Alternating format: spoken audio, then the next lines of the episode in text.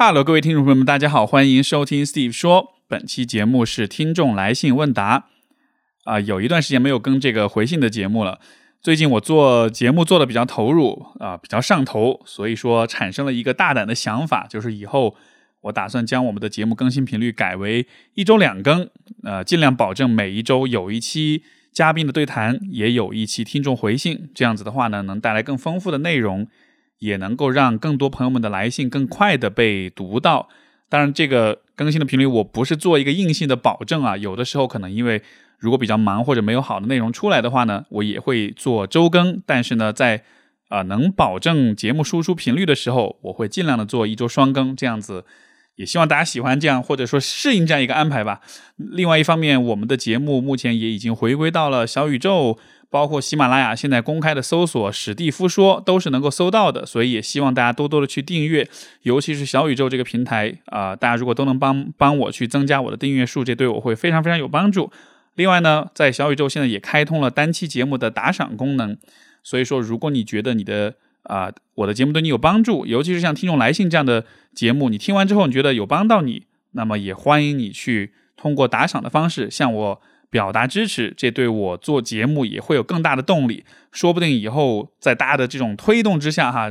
一周双更就会成为一个常态，这完全是有可能的。好的，那么接下来进入到我们今天的节目，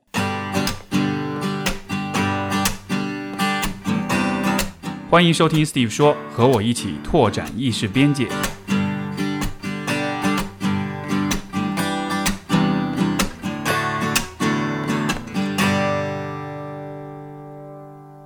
今天的第一封信来自一位，我们就叫他小张好了。他说：“啊，Hi Steve，我是一位普通的听众，写这封信的时候听您的播客有半年了，每次听都会有一次自我审视，很荣很庆幸能够成为 Steve 说的听众一员。我有好多烦恼，首先是来自我的家庭，讲个故事吧。高中的时候，姑姑带我和姐姐两件除了尺码一模一样的棉衣作为新年礼物，给我的是 M 号，我穿上很合身。”姐姐的是加加大号，袖子很长，奶奶就拿我的 M 号给姐姐试，然后因为姐姐穿 M 合适，奶奶就要我俩换。可我明明年纪更小，个子没有姐姐高，这样的事情还有很多，我想起来就好痛苦。我照顾奶奶一个暑假，给她做饭、打扫房间，换来她说我是去她家混饭吃，说我冷漠没情感，说要我好一点，给我花钱等等之类的话，像个被主人讨厌的仆人。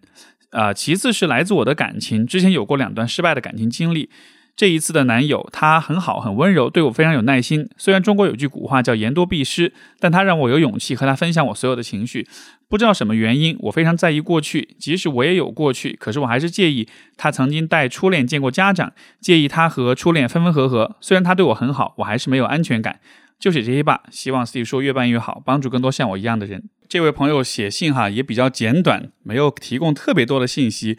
啊。不过我从你的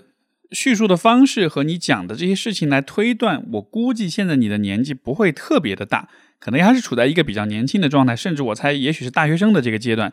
那么你讲的这个故事，我觉得是比较在中国家庭里比较常见的一个问题，就是在。不同的这个呃兄弟姐妹之间会产生这种父母或者家人对待你们的时候出现一种一碗水端不平的状态，而这个状态也会给当事人给你带来困扰。从小会有这样的一些啊回忆，这些回忆让你觉得你好像是不被重视、不被偏爱的那一方的。其实很多人在一个多子的家庭，或者在有兄弟姐妹。的家庭长大都会面临类似的情况，而我觉得通常比较有共性的一个问题就是，你作为当事人这样的一些经历让你感到难受、感到痛苦，所以说当你在回想起这些事情的时候，你的注意力是完全放在你自己的个人的痛苦、跟失望、跟难过上面的。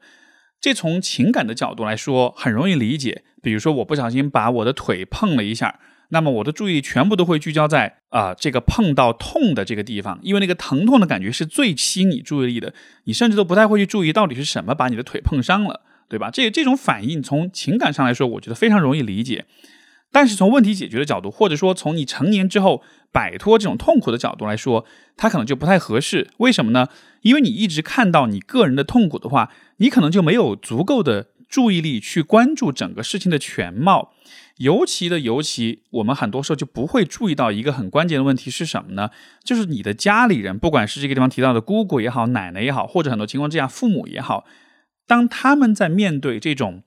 考虑一碗水怎么端平的时候，他们其实也是要经历一个很复杂的思考、跟挣扎、跟犹豫、跟纠结的过程。但是因为作为小孩子，我们在当时遭遇这些事情的时候，我们可能不太会站在父母的角度去想，对吧？毕竟你是小孩子，你年纪很小，你想的很简单，就是我得到的东西是多还是少，你不会考虑那样一个更为复杂的、涉及到情感、跟伦理、跟人际关系的那样一个问题。所以说，你不太会从父母的角度去想象他们是怎么处理的。而如果你没有办法去理解、去想象他们的思考过程、决策过程的话，那么你就会站在一个孩子角度得出一个非常单纯的答案，就是如果我的收益比较少，如果我得到的关注和付出比较少，那就意味着我是那个不够被爱的人，那就意味着别人是更被重视、更被喜欢的，而我是那个呃相比之下比较令人讨厌、比较不被人关注、不被人爱的那个人，而这样子得出的结果，最后就会伤到你的自尊、你的自信、你的自我价值感，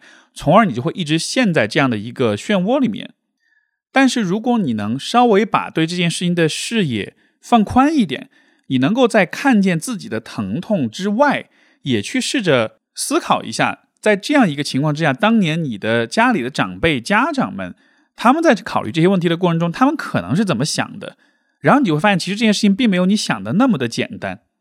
比如你说你的奶奶把呃更合适的衣服给你的姐姐穿，对吧？那么她为什么这么做呢？因为按道理来说，如果是家里人有两个孩子，而且你是更小的那一方，那么偏袒更小的那个孩子，其实是一种合情合理的选择。但他没有那么做，那么他一定有他的原因。这个原因可能是什么呢？有没有可能是两家人之间，就是你父母家和你的姑姑姑父家，他们之间是不是有什么问题？或者有没有可能你的父母和你的奶奶之间，他们的关系是否存在什么样的一些过节、一些过往的历史？通常情况下，如果你花一点时间去调查，你都会发现，你的奶奶这个角色，她做出的决定，其实往往和你这个人的好坏并没有直接关系，而往往是因为其他的一些关系层面的因素，比如说，也许是你爸或者你妈跟你的奶奶之间产生一些过节，造成了你奶奶在面对两个孩子的时候，她会因为记得这些过节，因为记得这些啊不开心的回忆，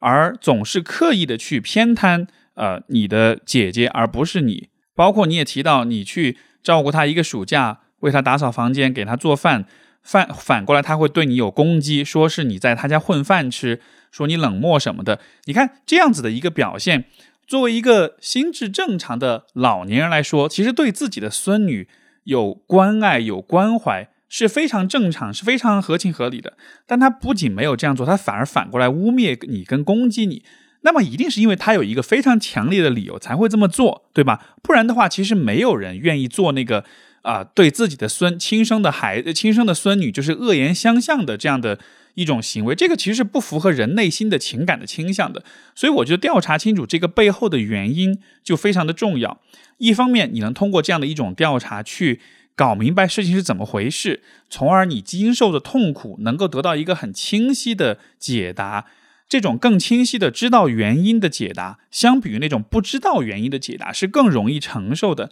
另外一方面，你也能够把这个收益更少、更不被偏爱的那一个结果，和你自己这个人的价值、你的尊严做一个区分。你会看见说，这样子的选择，别人做了之后，不是针对你这个人来的，而是因为这背后有些其他的原因。其实，我觉得这样的现象在很多的关系啊情境之下都会出现。不管是小时候不被呃家人重视，还是长大之后谈恋爱，比如说被对方给抛弃，很多时候我们在关系中出问题的时候，注意力都始终在我们自己的情感的伤痛之上，而没有想到说这个事情对方的角度、对方的视角是什么样子的。所以你会看到，经常人们会因为关系中的受伤而自责，觉得是自己的不好，但在很多很多的情况之下，这其实都是跟对方的某些选择有关。你。本来谈恋爱谈得好好的，突然被一个呃被你的伴侣给抛弃了。如果真的有机会去了解他的想法，可能那是因为他自己产生他的一些问题，他自己在逃避，他自己没有办法去坦诚的面对这段关系。经常都会看到这样的故事，所以我是觉得，当我们在面对这种啊小时候遭遇的这样的一些不公平待遇的时候，虽然我理解的情感上确实是让人觉得很难受，但是要真的化解这种难受，一个通常来说有用的方式，都还是去试图调查一下这个事情背后的真相是什么样的，所有的相相关方他们是怎么想的，他们是怎么处理的，以及就是大人们之间他们的关系历史是怎么样的。做这样一个调查之后，你把这个情报收集完整了，把这个故事还原了。把这个事件，把这种带经历放在一个比较清晰、比较完整的家庭关系的语境当中来看的话，你就会得到更清晰的结论。你也会发现，你其实不必要那么痛苦。然后第二点，你也讲到，呃，不知道因为什么样的原因，你会很在意你的呃男朋友他曾经带初恋见过家长，然后分分合合什么的。我觉得这地方是一个类似的问题，就是你在考虑这些事情的时候，好像你更多的是在为一些你想象中的痛苦而感到难过。而不是一些现实当中的一些验证的经验，或者是一些反馈。我觉得这个可能来源还是在于，可能在你的成长经历当中，包括也许你现在还比较年轻，所以说你对事情的判断跟理解，可能还是建立在一个比较感性、比较直觉的基础之上。所以你更多的会看到，哎，有一件事情让我感到不舒服，感到不开心，然后你会对这个不开心的感觉形成一些想象，对吧？比如说你的奶奶不喜欢你。或者说你的初恋有可能会背叛你，有可能没有那么爱你，然后你会把这些判断当成是一种真实、一种真相来对待。但是，一旦你做了这样一个结论，一旦你把这种在情绪不、情绪痛苦之下得出的猜想认为是事实了之后，那么这件事情对你带来的困扰就会永远没有办法摆脱，你就会一直困在这样一种糟糕的情绪里面。所以，我在鼓励你做的就是把你的这种想象去和现实进行验证。你的奶奶为什么要那样对你？你的男朋友到底爱不爱你？他怎么看待啊？之前带初恋见过这样这件事情，他和你的关系里面是否真的会受到他之前那段感情的影响？如果你通过实际的交流去和他聊一聊这些话题，得到一些真实的来自他的反馈，一些真实的客观事实的话，可能你对这些事情的想象也会改变，也不再完全会是最开始那个在痛苦之下催生出来的那种想象，从而你自己心理负担也会降低一些。好吧，所以这个是对于呃这位同学的回答。我们的第二封信来自 Gigi，他说：“我在一个单亲家庭长大，父母在我初中时离婚了，家里三个女孩，我是中间的。我说受伤是因为大学毕业后，我发现妈妈在我们三个孩子之间，以及我们三姐妹之间，经常都有非常激烈的争吵。这种争吵不休的生活应该有十年了，早就已经把我对他们的爱都磨光了。先说我妈妈吧，因为我恋爱不太顺利，很晚才恋爱，她经常催婚，在我眼里。”啊，在他眼里，我就是个奇怪的人。他有时候会很认真的对我说：“你是不是有什么问题，让男人特别讨厌你，所以一直没谈恋爱？”有时候发生激烈争吵时，他会攻击我：“你这个老处女，哪个男人找了你，谁呃会倒霉？难怪没人要你。”刚是刚开始听到这些话时，我特别伤心，怎么也想不到小时候那个那么疼爱我的妈妈会亲口这样辱骂我。但妈妈是个很情绪化的人，她情绪上来时骂人特别难听，但情绪下去之后，她就会过来哄我。她不会道歉，但会主动和我搭话。一开始我经常选择原谅他。后来长大了，当他再这样骂我时，我就还击，我不再哭，呃，而是还嘴，甚至发展到我们两个还动手打了彼此，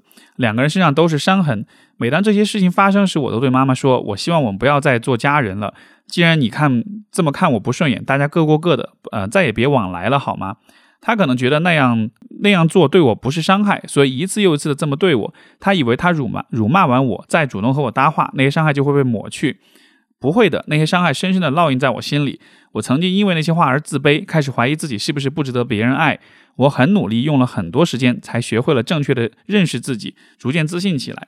我的朋友总劝我，父母年纪大了，他们无法改变，让我以后不要和他们住在同一个屋檐下，或者发生争吵时逃离现场，躲开他们。只有很多时候，我都采取这样的方式，一有苗头不对，我就离开现场。我也变得不太爱和他说话，因为我很害怕，不知道哪个点又惹怒他，他又会突然爆炸。因为他除了婚姻问题对我不恋呃不满以外，生活上的各种琐事，甚至有时候我都不知道为什么他那么讨厌我，所以我无数次对他说我没有缘分，就别再做家人了。我跟你在一起生活真的好累。我们吵架的频率基本上是一个星期一次大吵，但我内心又觉得妈妈是爱我的，因为小时候她真的很疼爱我，即使我长大了依旧很照顾我。但她脾气上来时也让我很崩溃，看着她年纪渐长，其实每次和她争吵，我内心都很矛盾。如果我隐忍着。受不了他那样对我，如果我还击，我们都两败俱伤。再说到我妹妹，我和妹妹感情不好，也总是争吵不断。后来我因为不想受伤，啊，我在很多年前就选择和她保持距离，因此我们有很多年都没有直接沟通过了。平时我也不干涉她的事，当她透明。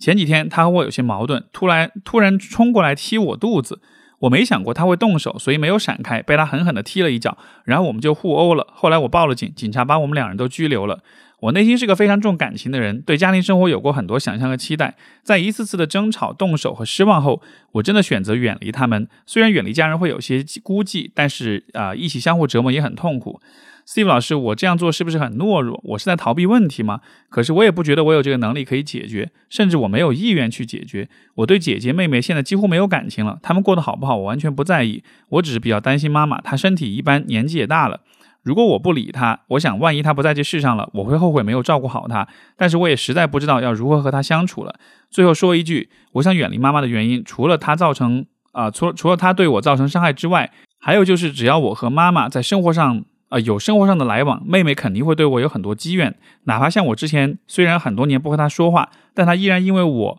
啊因为对我有很多怨气而冲过来打我。因为很多积怨，就是妈妈把我和她平时生活上的摩擦都告诉给妹妹听。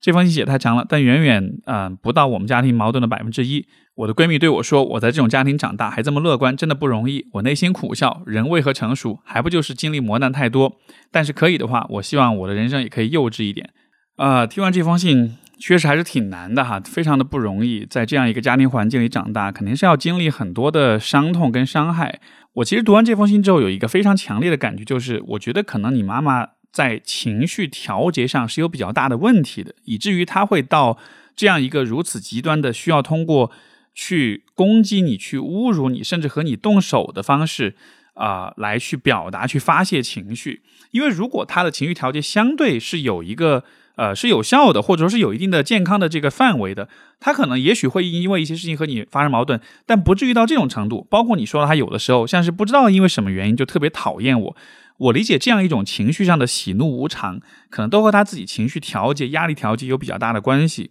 而如果他长期以来都是如此的话，我甚至会觉得这也许是在人格的层面会有这样的一些问题，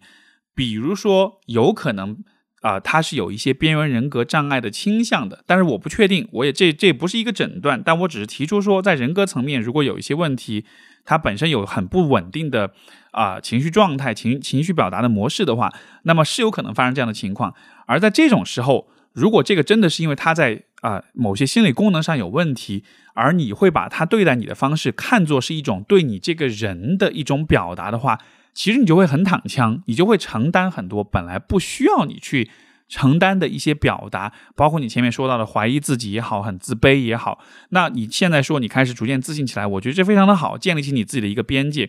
与此同时，我还是会继续鼓励你在他的这些情绪化表达和你自己这个人的价值之间做一个区分，不要完全的把这两件事情联系起来。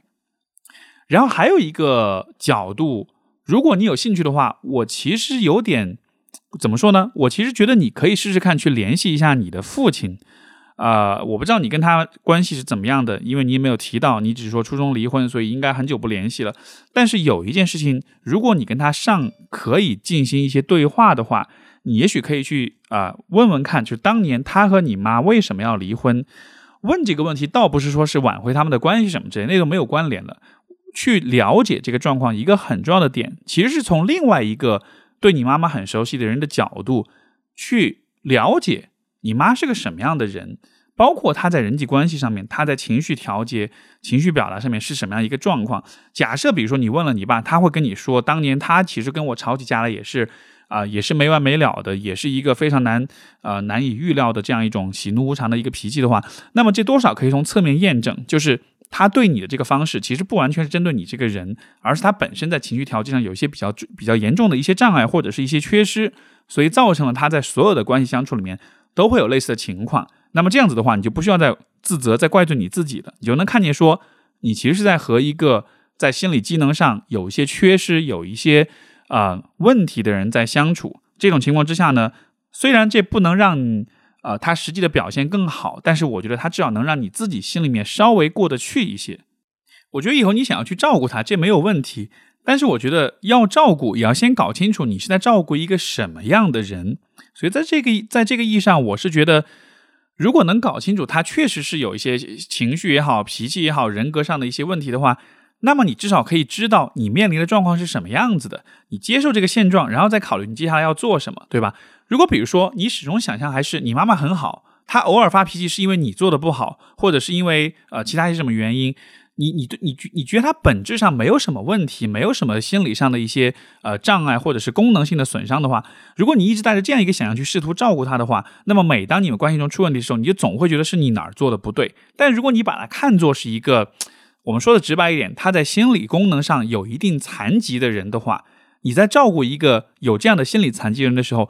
你可能就不会那么的怪罪他了，对吧？就好像是你照顾一个在在在身体上如果有一些残障的一个人，你不会怪罪他为什么你不能像一个呃身体健全的人一样做很多事情，因为你知道他就是这样。所以我觉得在心理的层面，你也可以去试图去验证、去明确他到底是怎么样一个状况，从而你自己也能有一个好的心态的调整。以后的长期的相处里面，可能自己的心理负担也会小一些。好，所以这个是对 Gigi 的回应。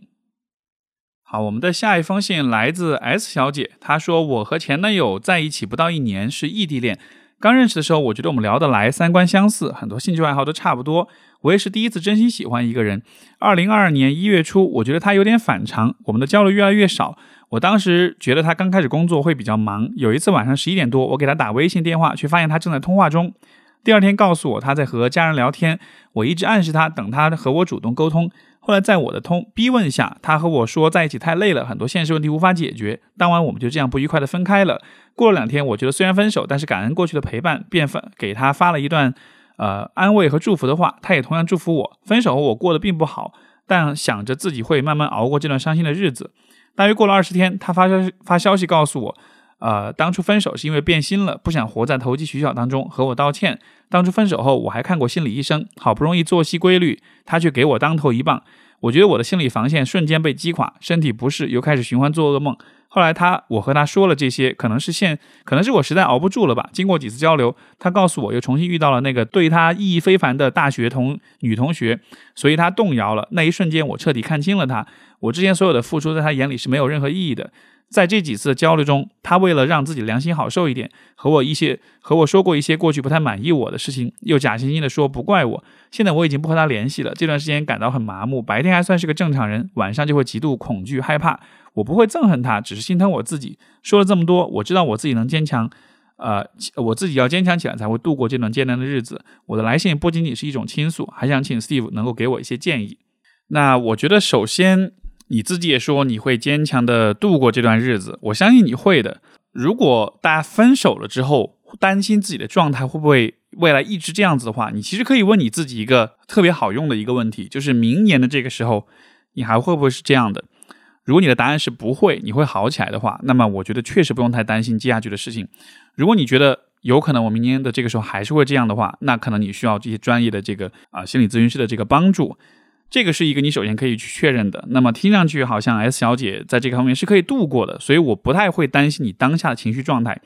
但是我想呃着重去讨论的一个问题，其实是之后接下去你要怎么做？因为大家都知道，我们每一段情感经历，我们的人际关系的体验，其实是在很大程度上会影响我们的人际交往的观念，我们的情史的好坏，情感之之路的这个顺利与否。是会在很大程度上塑造甚至决定我们的恋爱观的。比如说，一个人如果在关系里反复的受伤，他就更有可能相信说男人都是渣男，或者女人都不可信，或者说爱情这件事情很虚无，对吧？所以我是觉得，每一次当我们结束了一段关系之后，不要只是觉得这段关系结束它就结束了。关系的本身确实是结束了，但是你对这段关系的回忆会一直留在你的心中，也会组成你未来婚恋观念的一部分。所以我觉得要怎么去处理这个观念在你心目中的位置，或者你对他的看法跟态度，这个事情对于未来的你来说是非常非常重要的。而带着这个角度去看待 S 小姐的这段关系、这段经历的话，我觉得这就是一个你需要尤尤其重视的一个点，它关系到你未来的情感的。啊，这个健康与呃，这个顺利与否，或者是呃，这种幸福与否。那么这个地方，我主要想提出的点是什么呢？因为你说你也是第一次真心喜欢一个人，所以或许这是你的初恋，或者至少说你的情感经历相对来说不是那么的丰富，对吧？那么我就想要提问你的点是，其实是你在信中没有特别去讲，但是我觉得特别特别重要的一个部分，就是你们是怎么在一起的？你在和他。接触、交往，包括决定和他在一起的过程中，你是通过哪些方式方法去判断、去阅读、去理解这是一个什么样的人？他带着怎样的动机和你在一起？你提到了三观相似、兴趣爱好差不多，所以是不是其实这意味着你对这个人的判断的过程相对来说就是基于这种相似之处？觉得比较像，聊得来，对话的体验比较好。包括你提到是异地，那我估计很多时候可能都是网聊，都是文字聊天，而不是面对面的交流。所以，是不是其实这意味着你在选择是否信任这个人的这件事情上，你的判断方式其实比较简单，就是是否合得来，是否有共鸣。如果是的话，那么我觉得这个对于你判断要不要信任一个人这件事情上，可能就是一个比较大的漏洞。因为说实话。我们遇到和我们三观相似、聊得来的人，并没有那么的稀罕。一种可能性是，你的三观、你的想法本身并不是一个特别小众的观念。很多时候，其实大家在一些大的问题上达成共识，我觉得并不难。另一种可能性是，当你遇到有些人，他们可能会比较擅长去说你想要听到的话，或者迎合你，或者让你觉得你们聊得来，让你觉得你们三观相似。那不管原因是什么，我都觉得。在信任的建立跟试探这件事情上面，单纯靠有没有共同语言、有没有相似兴趣爱好跟聊得来来判断，其实是完全不够的。这是一个错误率非常非常高的一种判断方式。而在这样的情况之下，就已经真心喜欢一个人了，我觉得这个可能是确实你在以后的感情当中需要多少需要注意一点的一个地方吧。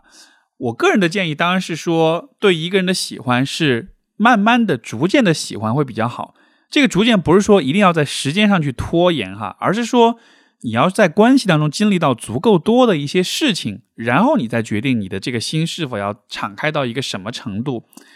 呃，也是为什么我觉得两个人在一块儿，我其实特别反对那种把表白等同于是可以打开真心的这样一种非常机械化的这样一种处理方式。你在什么程度要付出你的真心？这个事儿和任何一个在关系在形式上的确认某一个节点步骤的这种呃操作，其实都没有必然的关系。我觉得什么时候你可以去考虑敞开你的真心呢？第一就是你们要有过至少一次以上的相对来说比较大的冲突。因为在冲突之下，你才能比较看得出来这个人的底色是什么样的，他愿意用怎么样的方式对待你，怎么对待你们的关系，怎么修复你的关系，他是否真的在乎你，是否愿意在自己不开心的情况之下，依然多少能够考虑到你的感受。第二就是，我觉得至少你要在某些情况下见过他在情绪很不好、很激动或者说压力很大的情况下会有怎么样的表现，因为这意味着。啊，你能从这样的一个场景里面看见他的情绪调节能力怎么样？因为一个人如果情绪调节能力有问题的话，在长期的相处当中，你看，就像我们上封信提到那个母亲一样，是会产生一些很呃一些很不理性的行为的，而这个也是会让身边的人躺枪的。所以你可能要看一看他是否有这样的一种自我调节的一种能力。如果一个人对自己的情绪调节的这种能力比较弱的话，那么他在亲密关系里是很容易做出一些出格的一些呃伤害他人的事情的。第三点就是，我不知道你是否有去了解过他的家庭跟成长的经历。我是觉得，在这个过程中，可能需要看一看他在过往处理人际关系的事情上面，会不会有一些喜欢通过撒谎、通过掩饰、通过逃避等等方式来处理问题的啊，这样一些习惯。这些习惯不一定意味着他这个人人品不好，有的时候他可能只是一种呃呃潜移默化的一种影响。比如说家里的其他人是这样去处理问题的。总之就是你需要通过他过往的一些人际关系的历史，跟父母的关系，跟他的前任的关系，或者跟生活中其他的重要他人的一些关系，去看看这个人在遇到问题的时候是什么样一个处理风格。我就至少把这几个问题先了解清楚，然后再判断能不能信任他。然后你在信任的这一关过了之后，你再去考虑要不要打开你的真心去喜欢他。所以我是觉得，在一开始大家交往聊得很开心，那都都都挺好的，对吧？就没问题，你可以去享受那个很开心的那个很甜蜜幸福的过程。但是，我就心里面始终留那么一个呃小小的空间，一个疑惑的、怀疑的、暂不下结论的这样一个空间。这个空间，我觉得在很多时候是会帮到你的，因为一旦你敞开内心了的话，人们敞开内心就意味着对对方有一种全情的、毫无顾忌的。一种信任，以至于是一种盲目的信任。当然，这个盲目信任产生本身没有问题。我们在恋爱当中，爱情使人盲目，对吧？这个盲目是什么呢？就是你会无条件的信任对方，这样一种行为是非常感性驱动的。我们没有办法完全的阻止它，我觉得没有关系，可以接受它的存在。但就是在这个事情发生之前，在你决定下决定打开你的真心之前，这个这个闸口还是尽可能的稍微把握一下。尽可能通过一些实践的过程，通过一些观察，通过更多一些调查跟了解，去看一看这个人的底色到底是什么样的。很多时候，那种不愉快的关系的经历，它之所以在后续会一直的困扰我们，可能也是因为，不论你怎么在脑中回放所有这一切，你其实都不知道，如果再来一次，你能做哪些事情来避免同样的结果。这样的情况之下，我们就会始终处在一个不安全的。一种状态里面，所以我是觉得我分享这些点呢，可能是是希望帮你去建立起对这个事情更好的一种判断，从而假设这个事情要再来一遍，或者说假设你之后遇到另外一个人，啊，你决定敞开你的内心和他去交往的话，你会有更好的一些能力和一些意识去去处理这个信任的问题，你能够感到更安全，对未来更有信心。如果比如说这一次你从这个分手经历里学到了很多，你对未来这个方面充满了信心。那其实这件事情可能就不会那么的困扰你了。我觉得当下的这种困扰，一方面当然是情感上的这种伤痛带来的，但另一方面可能也是因为，至少现在为止，我看到你描述的这些信的，就是这些内容的话，我会有一种感觉，就是如果这事儿再来一遍的话，你可能依然不知道要怎么处理。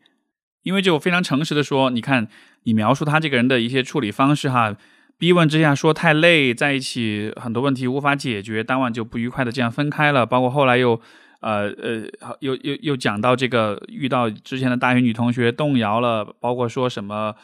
包括为了让自己良良心好受一点，说了一些过去不满意你的事情，然后假惺惺的说不怪你，怎么说呢？就是这样的处，就是处理这这样的处理问题的方式，大约也反映出这个男生可能他在这些问题上。也是一种故作成熟，实际上其实很幼稚、很简单的一种处理方式。当然，我不知道你们年纪有多大，我估计可能年纪也不是特别大。但我的点就是，既然他在处理分手的问题上是这样的不周到，是这样的不体谅，而且其实挺幼稚的，那么是否意味着在之前的相处当中，如果遇到其他的一些问题，遇到一些有压力的状况、有矛盾的状况，他的处理不当，其实也是会暴露出来的？对吧？如果这是一个情场老手，他最后分手也分得很妥当，也把你安慰得很好，那认了。你之前确实没法区分出来，但是在我看来，这样的一个处理方式意味着，在前期跟他的交往当中，是不是还是有可能早一点发现一些征兆的？所以这个地方，我觉得我们可以去在呃走出了情感伤痛之后，我们其实可以去反思，就还是那个对人的阅读。对信任的判断这样的一些问题，这个方面如果你能做得更好，借着这次机会有一个反思，有一个呃意识上的提升的话，我觉得对未来你的情感关系的这种信心其实会有很大帮助的。所以也希望你也也祝你以后更加顺利，也希望这个这样一个建议能够更好的帮到你。好的，我们的下一封信来自一位叫做更指的朋友，他说啊，Steve 建新安，第一次向你写信，虽然不知道何时能回复。啊，总想借此可以理清一些思绪，希望不会写太长。在很多期的读者来信栏目中，总能看见很多对于父母关系的探讨。我也是这种不和谐关家庭关系之下惶惶不安的受害者，自觉已经很习以为常了。可是事态总是往我接受不了的方向发展。昨天啊，新年的正月初七，我们正在暖色的灯光下吃晚饭。我父亲明早动身出发去北京啊，去去东北出差，正在喝酒。突然他想到应该给同事带一份礼物，呃，可以是一些特色的糕点之类的。但天色将晚，又不知道在哪里买，和我母亲商量。我母亲对这种临时提议表达出极其极强的抗拒和不满。春节期间的夜晚，哪有店能啊这么在这么晚备足货物？既然是需要在复工带上的东西，又为什么要到临走时才来准备？如果在临时的机场购置，机场商店的费用无疑又是很贵的。种种理由在我看来都很合理，但我父亲的情绪毫无预兆的爆发了。他先愤怒的把盘子击碎了，啊，在在盘子上击碎了酒杯，又用极大的力道把筷子掷到我母亲的脸上，呃，站起身走到客厅，大骂道：“你在面对外人时是如何如何的恭敬，在面对家人时又是如何如何的不情愿等内容，用极大的音量。”絮叨多少陈年旧事，隶属我母亲对外人如何配合，对他如何不配合。但以往语言尖利的母亲不知道是怎么了，对这些言行毫无作为，平静地用纸擦去了倒进眼里的酒精，擦干净桌上的碎玻璃和酒液，想继续吃完碗里的饭菜，但最终却停下了筷子，因为碗里全是碎掉的玻璃。在二六九七的最后一封来信中，你提到可以让自己跳出一个孩子的角色，重新思考家庭关系，思考父母之间的关系。也不必始终在孩子的角度把声音小的看作是弱势的一方，也不需要扮演一个所谓的守护弱者的形象，并对此上瘾。我面对这样的争吵其实很习惯了，也相信两性关系的相处多是这样的。他们用自己的方式固化了这个模式，扮演各自的角色，又在第二天恢复原样。他们的关系在我看来是动态平衡的。女方尖酸刻薄，对男方的行为做出许多合理但负面的评价；男方曲意奉迎，但言行不一。他要求得到所谓大家长地位的尊重啊，虽然在外点头哈腰，但家里仍可以发号施令，是呃任意施为。在平常营造着表面和谐的感情关系，接着在一个节点爆发，比如他要从休假状态转换为工作状态时，总会有如此大的情绪波动。可是我在这种紧绷的关系中已经无法继续保持平静。小时候我的选择是缩进房间里，一边颤抖一边听，到听不下去的时候，带着哭腔出去做无用的劝告，接着又无奈地回到自己的房间。但今天 我听着越来越大的分贝，越来越难听的咒骂，已经无法忍下去了。我用同样高的声音说：“不要再说了。”我的父亲便一下更激动了起来，认为我挑衅了他的权威，好像要用一把菜刀砍死我，冲过来和我推搡。一拳打碎了我的眼镜，我心绪难平，也照着他的呃额角狠狠地来了一拳。他愣住了，呆呆地看着我，随后骂道：“你读了什么狗屁书？书上教教你儿子打老子了吗？”想要继续猛扑过来，母亲站在我们俩中间，叫道：“再打我就从这儿跳下去！”我们都站在原地。母亲捡起我的眼镜，把我推进房间。自己去厨房把所有东西收拾干净，带我离开了家。到楼下散了两个多小时的步才回来。我们离开时，父亲坐在沙发上一动不动。我们回来时，客厅的灯已经灭了，他已回到他的房间。在过去之后，我始终在想，就算再来一次，在这个时间点，我也不想再无助地回到自己的房间了。这次的冲突已经突破了我心中那个关系矛盾的度。我担心继续下去会向家暴发展，但又觉得这样的终止在此，并不是一个完整的过程。打完了，然后呢？就这样继续循环下去吗？是推动他们解除这段在我看来不完美的关系，还是等待他们改进？在这个时候，我想不出一个好的办办法，希望能收到您的一些建议。首先，我觉得其实这位朋友的文笔还不错啊，观察能力也不错，对整个过程进行了一个非常细致的描述。而恰恰是得益于这种细致的描述，我其实注意到这个当中的一个我觉得很有趣的一个潜在的一个呃互动模式，不知道你有没有？包括不知道大家听众们有没有注意到，就是一开始这个父亲说到要买一些糕点，然后但是天色将晚，不知道什么时候买的时候，然后你说到我母亲对这种临时提议表达出极强的抗拒和不满，这个是让我觉得非常有趣的一个细节。为什么你的母亲会表达出这样的一些不满呢？当然你没有交代更多的一些背景或者原因，但是我们单从这个场景本身来分析，你觉得这样一种表达它的终极的目的是什么？你你自己说，哎，这个好像确实是一些种种理由，在你看来都是合理的。但是我觉得你认为合理，是因为你只是看到了这种表达它在字面意思上的逻辑是什么样的一个含义。但是你有没有想过，要表达这样一些意思，你也可以用很平和的方式来表达。而那个极强的抗拒和不满又是怎么一回事？当然，这个地方我只能做些猜测啊，因为这背后的复杂性可能是很高的。但是这样的一个现象，这样一个场景，会让我觉得。就是你妈好像是通过这样一个方式，有意识的去，呃，无意识的去挑起你爸的某种强烈的情绪回应，对吧？因为我们说了，在文字在逻辑上来说，这样的呃表达是合理的。但是那个强烈的情绪，它它带来的结果是什么呢？是你爸就炸了。那么你妈希望你爸就这样炸掉吗？你的你的反应可能说他们当然不希望。但是我的角度，我反倒觉得，如果我们要判断一个人的意图，我们就看看他的行为带来的什么样的结果。而这个结果有可能就是他的意图。当你妈这样说了之后，你爸炸掉了，那个炸掉了，有可有没有可能这就是你妈所希望看到的呢？因为你也讲到后面，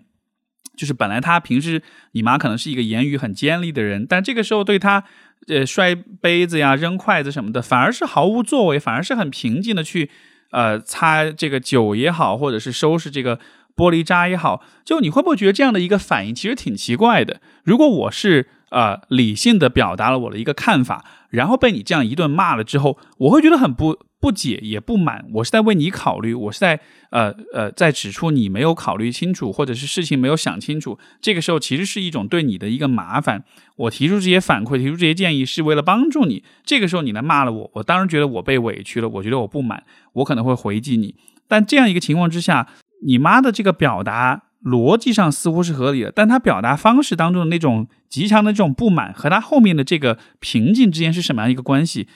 这个我觉得是一个啊非常值得去思考的、去观察的一个方面。你觉得有没有可能，你爸发火砸东西、扔东西这件事情，包括他的情绪失控这件事情，在整个家庭关系里，其实是有一种特许、特别的、特殊的一种含义在里面的？你看，后来你说你们出门的时候，你爸一动不动，回来之后灯也灭了哈，有没有觉得他好像发完火之后，感觉他整个气势就蔫下来了，就觉得好像哎呀，想一想看自己是真的是做的不好，以至于把自己的孩子也打了，自己的老婆也逼也也也威胁说要跳楼了，对吧？所以有没有觉得其实他的这种失控，反过来会让他变成是一个呃，像是一个受害者，或者像是一个做错了事情的一个人？这会让他在整个家庭关系里处在一个非常道德上的劣势的位置，而这个劣势的位置反过来对你、对你妈又会是什么样的一种意义呢？我觉得对于你的作用很明显了，你你在情感上你是站在你妈的这一边的，你觉得你爸是那个暴君，然后他是那个在外面点头哈腰，但在家里依然是希望可以发号施令的这样一个呃一个暴君的形象，对吧？对于你对于你妈来说，这又意味着什么呢？包括你爸，呃，在他很激动的时候，他也说用极大的音量絮叨了很多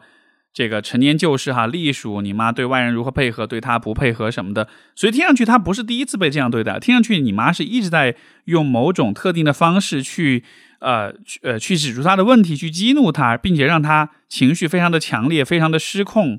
所以这会不会是他们之间一直在玩的一个游戏？这个地方我要澄清的一点是，我并没有站任何一方，我不认为你爸或者你妈一定都是对或者是错，我只是在指出他们的这个互动当中似乎是存在着这样的一个有可能是在反复发生的这样一个过程，这样一个模式，这样一种规律。而这种规律之所以能够不断被重复，一定是因为最后的结果对双方来说是有某种心理上的收益的。什么样的心理收益呢？我做一些大胆的猜想。对于你爸来说，可能当他在这样子的时候，他能够很诚实、很坦诚的把自己的情绪表达出来，把自己的压力发泄出来。我不知道他在生活中的其他时候，他是不是一个能够表达自己情绪的人。但至少在当下这个情况之下，你看他用很大的音量把自己心中的不满全部都表达出来了，这是不是对他来说是某种释放？所以在这个释放跟坦诚的表达过程中。他会不会也是得到了某种满足感，某种能够敞开自己的那种心理收益的？而对于你妈来说，你这个老男人这样失控了，你做了这些过分的事情，那么之后是不是你在家庭关系上、你在气势上、你在道德上，是不是就处在一个劣势？这个时候，对于你妈来说，是不是也能在这个过程中获得一些之后的对于家庭关系、对于夫妻关系的一些掌控感跟一些话语权？所以有没有可能？当然这只是其中一种可能性啊，因为其他的一些细节我不了解，我只是结结合你所讲的这东西做一些猜测。我想表达的意思就是，如果这个模式一直在重复，而且显然你也为这个不断重复的模式感到非常的疲惫，非常的受不了了，对吧？那么这大概率就意味着双方都从这个游戏里面得到一些东西，但是你没有从这个里面得到什么东西，所以你会觉得这样一个模式是不可理喻的。又有可能，比如说。呃，你爸虽然失控了，但是你妈是那个收拾一切的人，她是那个最终冷静的人，她是那个处理你和呃，就是丈夫跟儿子之间关系的那个人，对吧？你看最后实际上是她呃让这一切终止了，然后是她把你带出去，把东西收拾好了，就好像是这个过程也让她显得是家庭当中那个最终能把关系粘合在一起。能够让事情收场的那个角色，那是不是这对他来说其实也是另外一个层面上的一种确认，它的存在的价值、它的重要性的这样一种确认？所以说，结合之前我这些分析，我觉得如果你想要做点什么来改变这些的话，可能直接去作用他们的关系，去要求他们去改变这一切，可能是不太可能的，因为人们在无意识的情况之下，就是会重复那些给他们带来心理收益的那些行为。我觉得你可以看的一点是。他们除了以这样的方式去表达自己的真情实感之外，他们在平时的生活当中有没有其他的渠道，有没有其他的场景和机会去表达对彼此的感受啊、情感的这种表达？如果比如说整体来讲，你们家里面的情感表达是比较僵硬的，是比较稀缺的，平时不太有情感流动，大家彼此之间可能说话都是客客气气的，或者说只是说一些无关痛痒的客观的事情，不做那种情感交流的话。那么，也许你可以在这个层面上去推动关系的改变，就是创造创造些机会，去向彼此或者让他们彼此有一些情感表达。因为如果两个人或者你们三个人在这个家庭关系里没有情感交流的话，那么每一次你们之间的冲突跟矛盾，也会从心理收益的角度来说，它也会像是一次我们终于有了真情实感、真情流露的机会，这个就是你们的心理收益。所以，在这个意义上，虽然冲突让大家都不开心，也让关系变得很糟糕，也让场面很难看，但最终的最终，大家都会觉得好像我们之间有了一点真情实感的表达。而我觉得人在本质上其实还是渴望情感上面的这种亲密的，还是希望跟他人的关系里有一些真实的情感表达的。这个是我们作为人类的出场设定。所以有的时候我们会无意识的做一些事情来满足这种出场设定。所以如果以上的这种推测，准确的话，那么我觉得可能你需要做的就还是去创造出一些更健康、更良性的情感流动、情感表达、情感互动的过程，而不是试图用一种很暴力的方式去改变一个本来就已经很暴力的循环。这样子做，最后的结果，我觉得是很难很难真的去啊触及到这一切背后那个真正的心理需求的。所以是我在，这是我在看到。你的描述之后有这样的一种思路吧，希望对你有些不同的启发。好的，我们今天的听众来信问答就到这里，感谢各位的收听，我们下次再见，拜拜。